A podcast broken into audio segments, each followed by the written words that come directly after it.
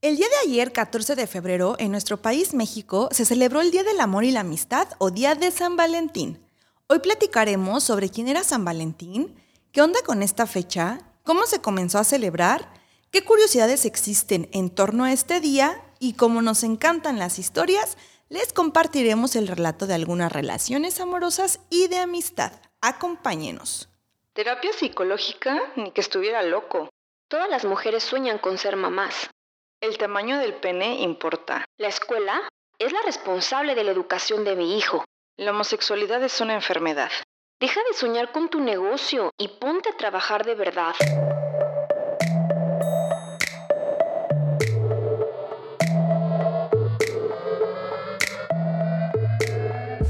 Te habla Georgina y Susana Sánchez. Con el fin de cuestionarnos y generar criterios propios, descubramos mitos y realidades sobre el amor, la nutrición, la sexualidad, las emociones, emprendimiento, educación y muchos temas más.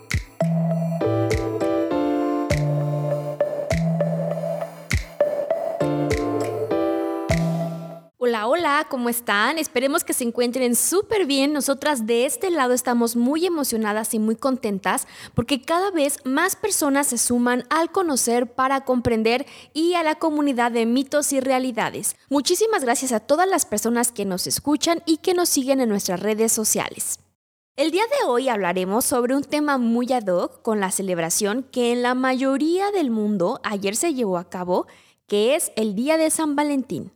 Como ya muchos saben, el 14 de febrero se festeja el amor y la amistad, y días antes las personas comenzamos a considerar qué regalarle al novio, qué regalarle a la novia, cómo lo celebraremos, qué haremos con los amigos, qué planes tenemos para esa fecha, y es por eso que decidimos hacer este mitos y realidades para conocer más sobre esta celebración.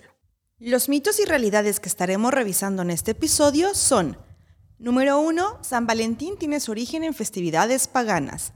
Número 2. Si tienes pareja, debes celebrar esta fecha forzosamente. ¿Y tú celebras San Valentín, Susi? A ver, cuéntanos qué haces en esa fecha, porque yo no recuerdo que tú seas como de celebrar 14 de febrero o que te encante el 14 de febrero, ¿verdad?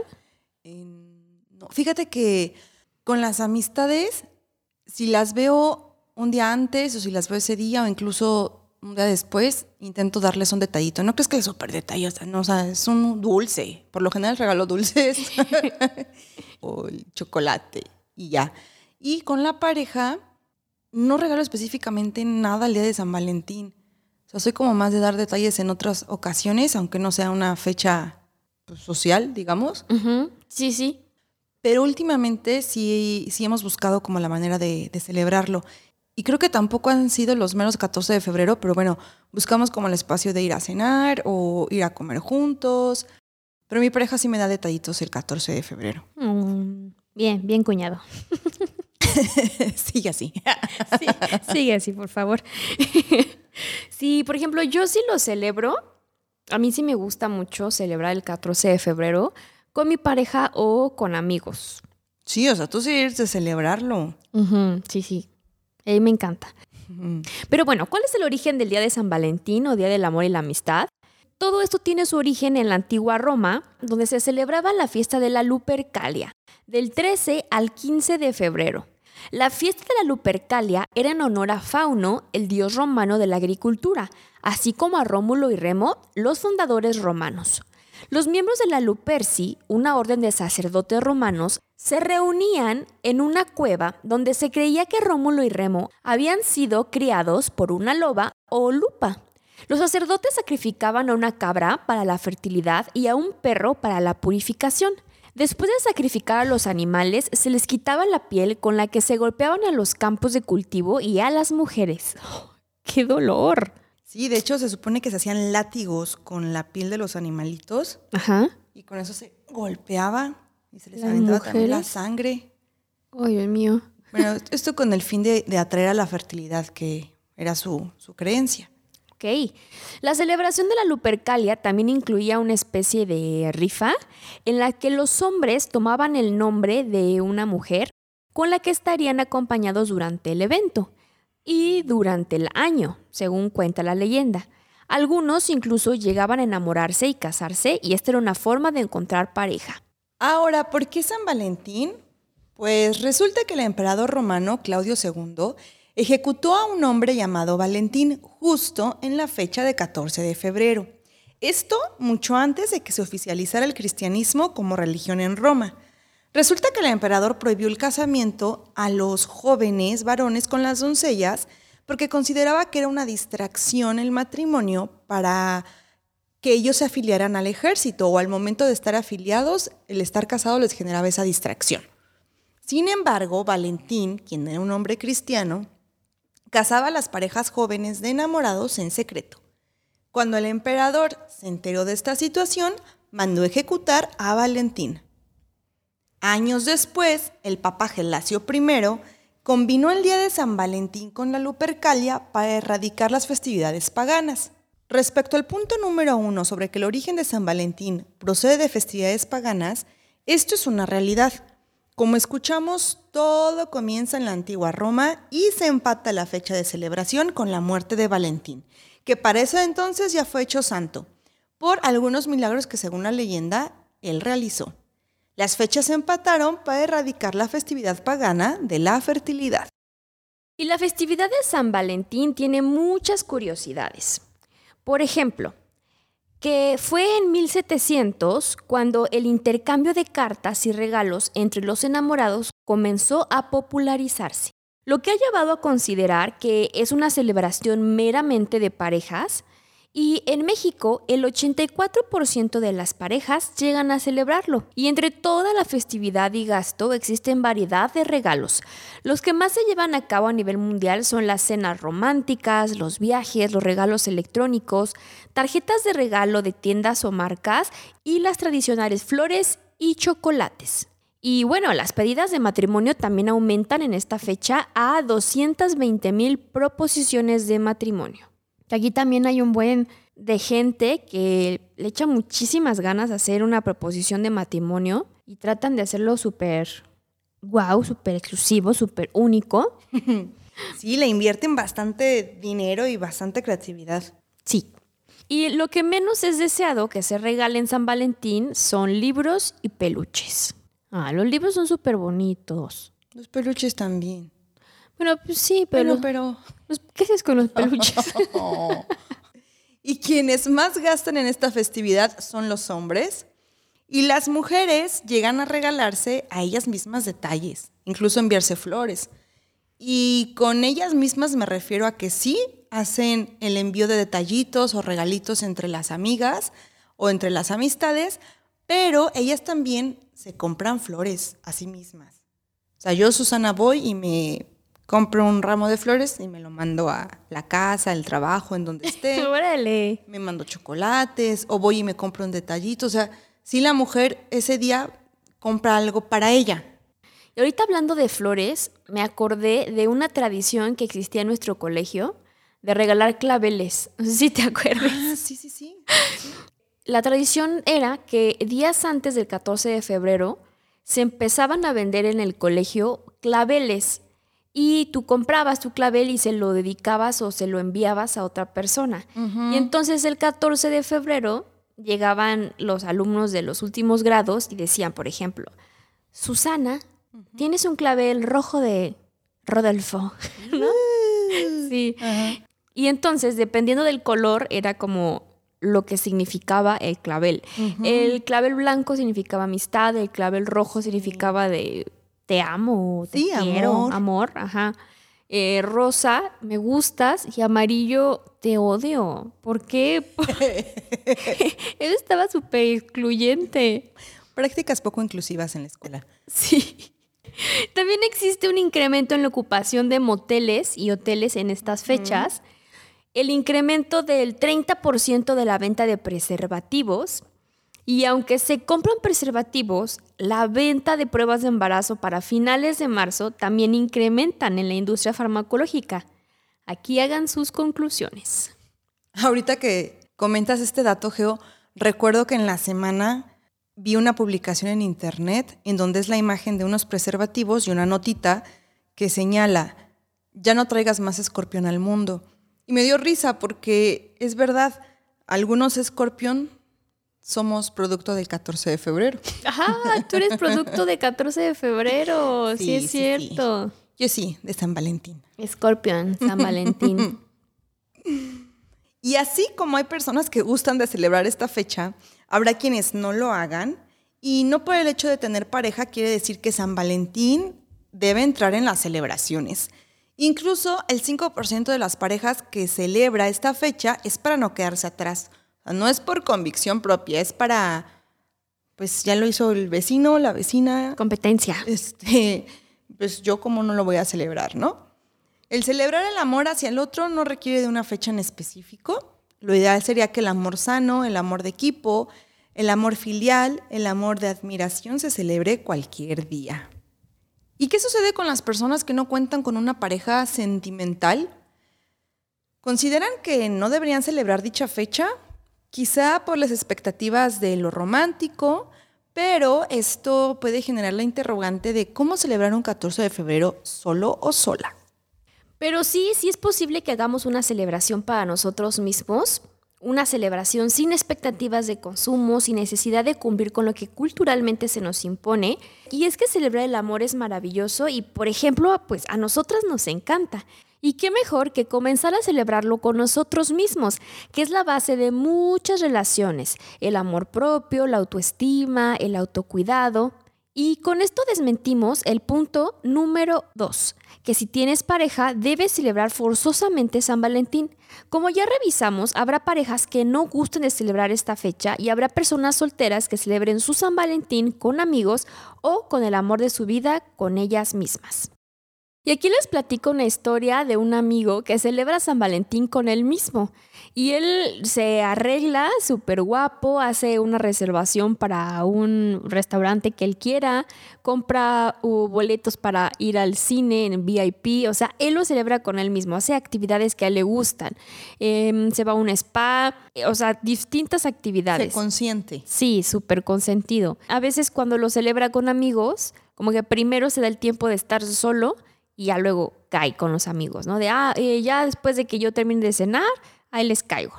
Y eso está muy bonito porque es una celebración o es un tiempo que él se da año con año para consentirse, para celebrar con él mismo. Y ahora nos vamos a un corte, pero no te vayas, regresando seguiremos platicando sobre historias de amor y de amistad. Y ahora, un recordatorio.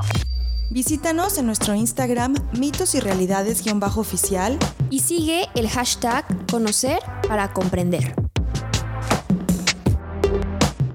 Y recuerden que al inicio mencionamos que contaríamos historias de amor y de amistad. Y para adentrarnos a las historias de amor comenzaremos con el mito de Orfeo y Eurídice. Que por cierto, esta historia forma parte de la mitología griega y tiene sus orígenes muchísimo antes de la celebración de San Valentín. Y cuenta el mito que Orfeo era un joven apuesto, pero aparte de ser muy, muy guapo, pues también era conocido por su talento musical porque él era capaz de tocar melodías maravillosas, él tocaba la lira. Y eh, era hijo del dios de la música, pero Orfeo era mortal. Y al tocar su lira, él lograba que hombres y plantas y animales quedaran maravillados al oírlo. Era el mejor músico terrenal. Una joven llamada Eurídice se enamora de Orfeo, bueno, ambos se enamoran y contraen matrimonio.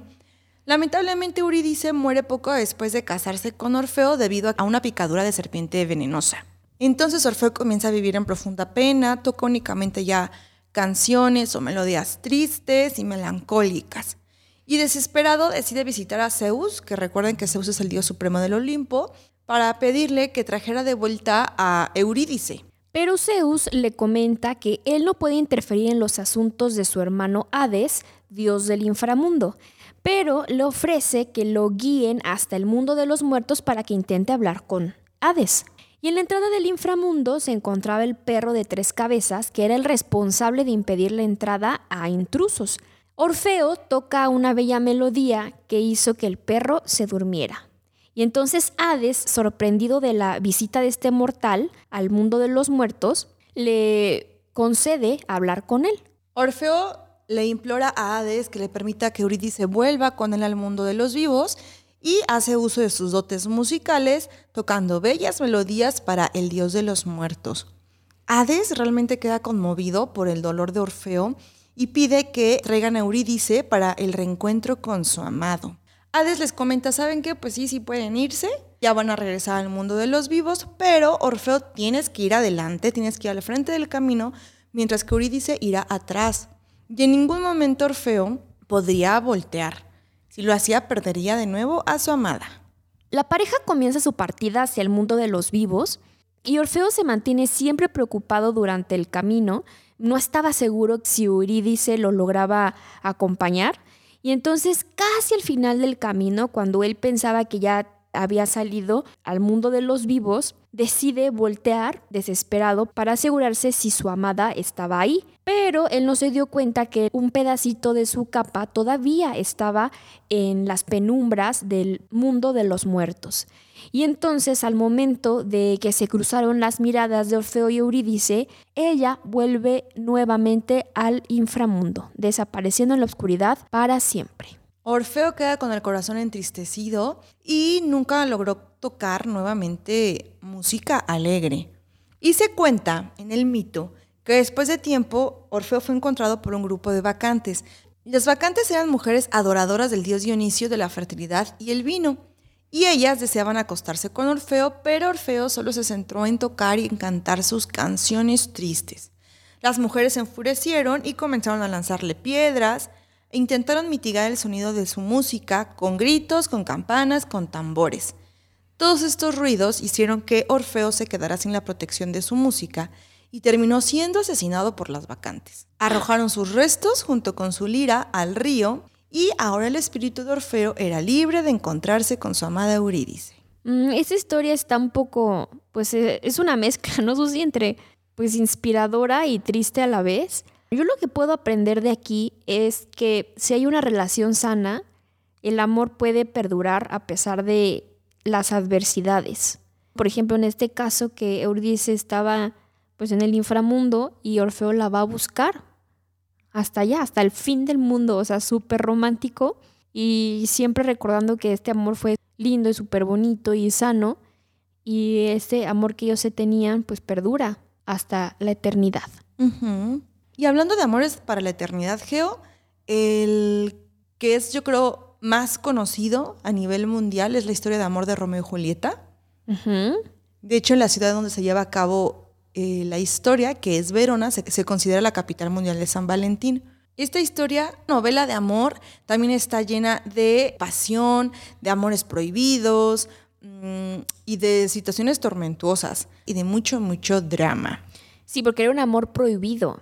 Y hablando de amores prohibidos, Geo, la historia de Oscar Wilde y Alfred Douglas está padrísima. A mí me encanta. También es una historia que tuvo que sortear muchos obstáculos porque es una historia que se desarrolla en una época en donde la homosexualidad era considerada un delito. Y Oscar Wilde, en nombre del amor, fue condenado a cumplir dos años de prisión con trabajos forzados. Ahorita les vamos a platicar por qué. Todo inicia cuando el escritor conoció a quien, a pesar de todo, sería el amor de su vida.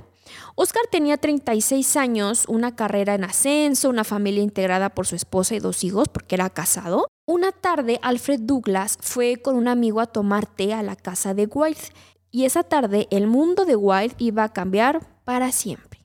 La atracción que se generó entre Alfred y Oscar fue inmediata y eh, bueno, se llevaban unos años porque Alfred era un joven de 21 años. ¿Y él de cuántos? De 36. 36. Alfred y Oscar comienzan a pasar tiempo juntos y al principio pues nadie sospechaba como de esa relación amistosa.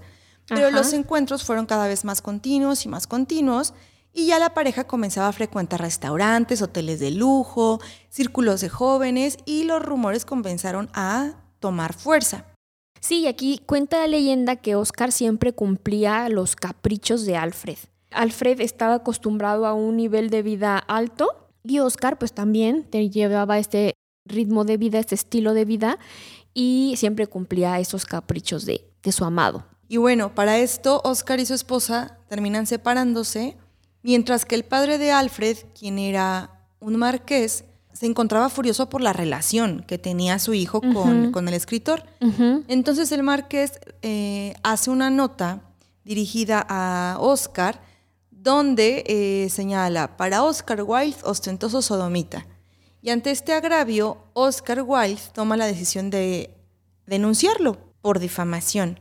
Pero esta situación lo conduciría a los días más oscuros de su vida porque Oscar fue condenado a dos años de trabajos forzados por ultraje a la moral pública. Y durante el tiempo en prisión, Oscar no recibió cartas ni noticias de su amado Alfred. Cuando Oscar logra salir de prisión, Alfred intenta establecer contacto con él y Oscar aguanta y aguanta y aguanta como para no verlo, para no volverse a relacionar con él. Termina cediendo y tienen un encuentro, un último encuentro, en donde viven juntos. Alfred le, le promete a Oscar que lo va a proteger, que lo va a amar, el amor eterno, que van a estar juntos por siempre.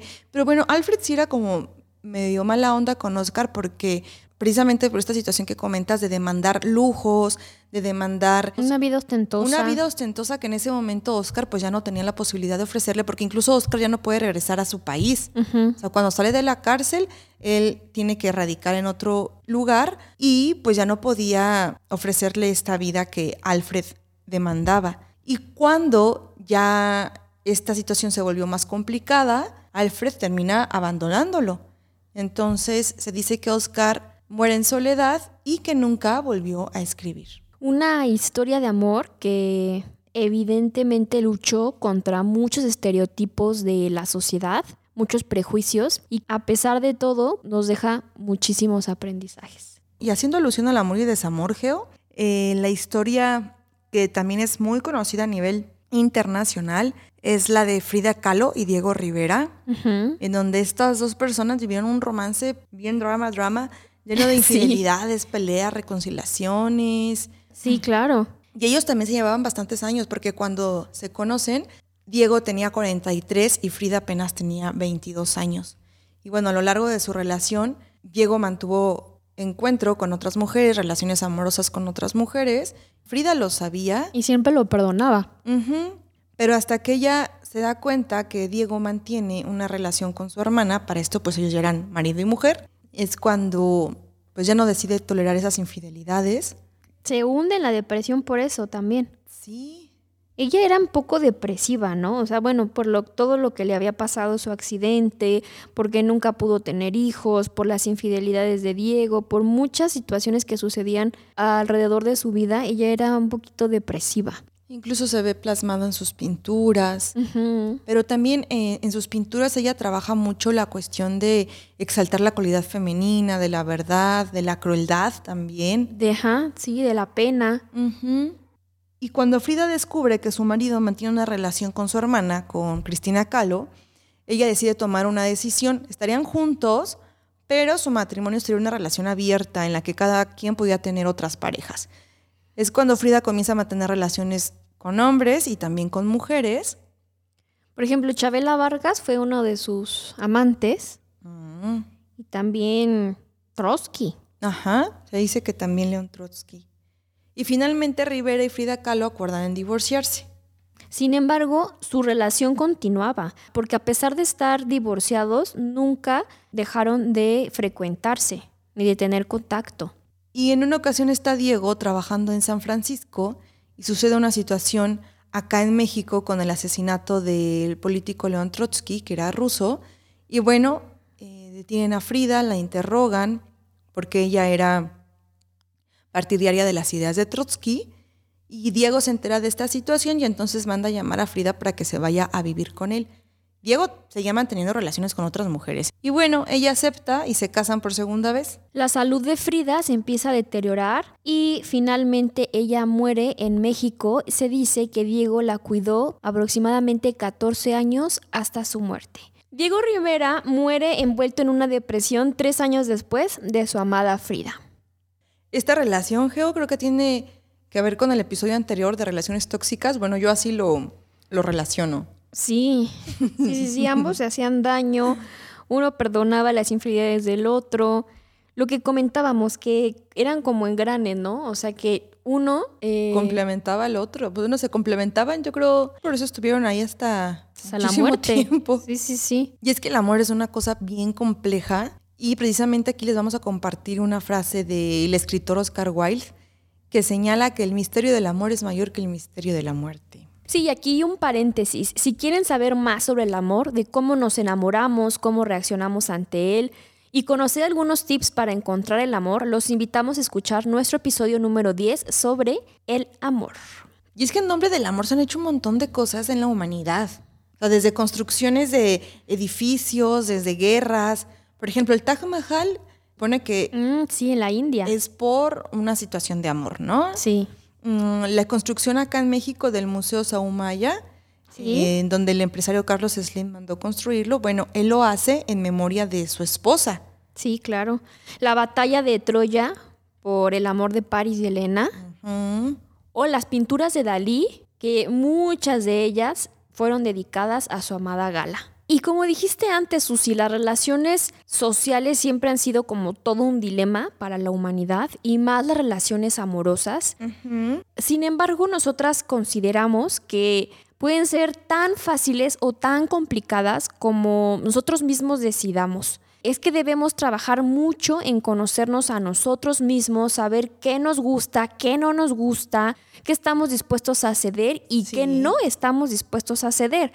Y hasta qué perfil de compañera o de compañero deseamos encontrar. Eso es bien importante. Y qué puedo ofrecer al otro y qué se puede construir a manera de equipo. También qué perfil de compañera o compañero soy. Exacto. Sí, sí, Partiendo sí. precisamente de eso que señalas de cómo soy. ¿Qué puedo ofrecerle? Ajá. Y esta parte que mencionas del construir esa relación a manera de equipo, creo que es básica, Geo, básica. El respeto y el compromiso tiene que ser de todas, todas las partes involucradas en, en la relación amorosa. Claro.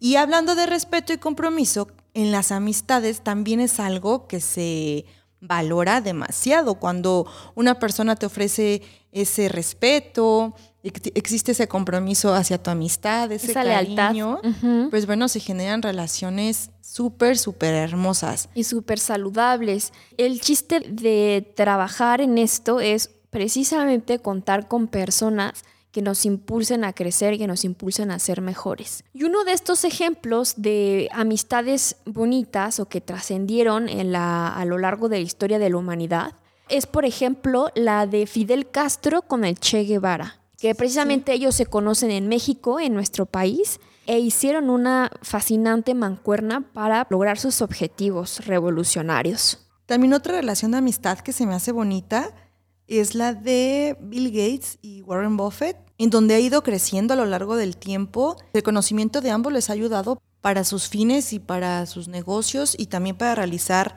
acciones altruistas a nivel mundial. Y de amistades de mujeres, por ejemplo, la de Remedios Baró con Leonora Carrington, dos extraordinarias mujeres que hicieron una excelente mancuerna también con sus trabajos y con sus obras. Ellas eran pintoras, Geo. Sí, pintoras, escritoras, artistas plásticas, hicieron una excelente amistad. Y si es que es mucho trabajo personal, como lo comentábamos, si tenemos una autoestima alta, si tenemos una relación buena con nosotros mismos, tenemos una altísima probabilidad de contar con relaciones más sanas con los demás. Sean relaciones de pareja, de familia, de amigos, relaciones en el trabajo. Y, creo que es fácil decirlo y seguramente lo han escuchado ya en otras partes, en otros lados, pero sí es necesario y consideramos que debemos efectuar un trabajo constante en esta parte, en poner atención en nuestro desarrollo personal, en nuestra inteligencia emocional. Es como canasta básica para aprender las herramientas sociales y comprender nuestra vida y poder resolverla de la mejor manera. Para seguir celebrando el Día del Amor y la Amistad y desarrollar relaciones sanas y amorosas, te compartimos algunos tips.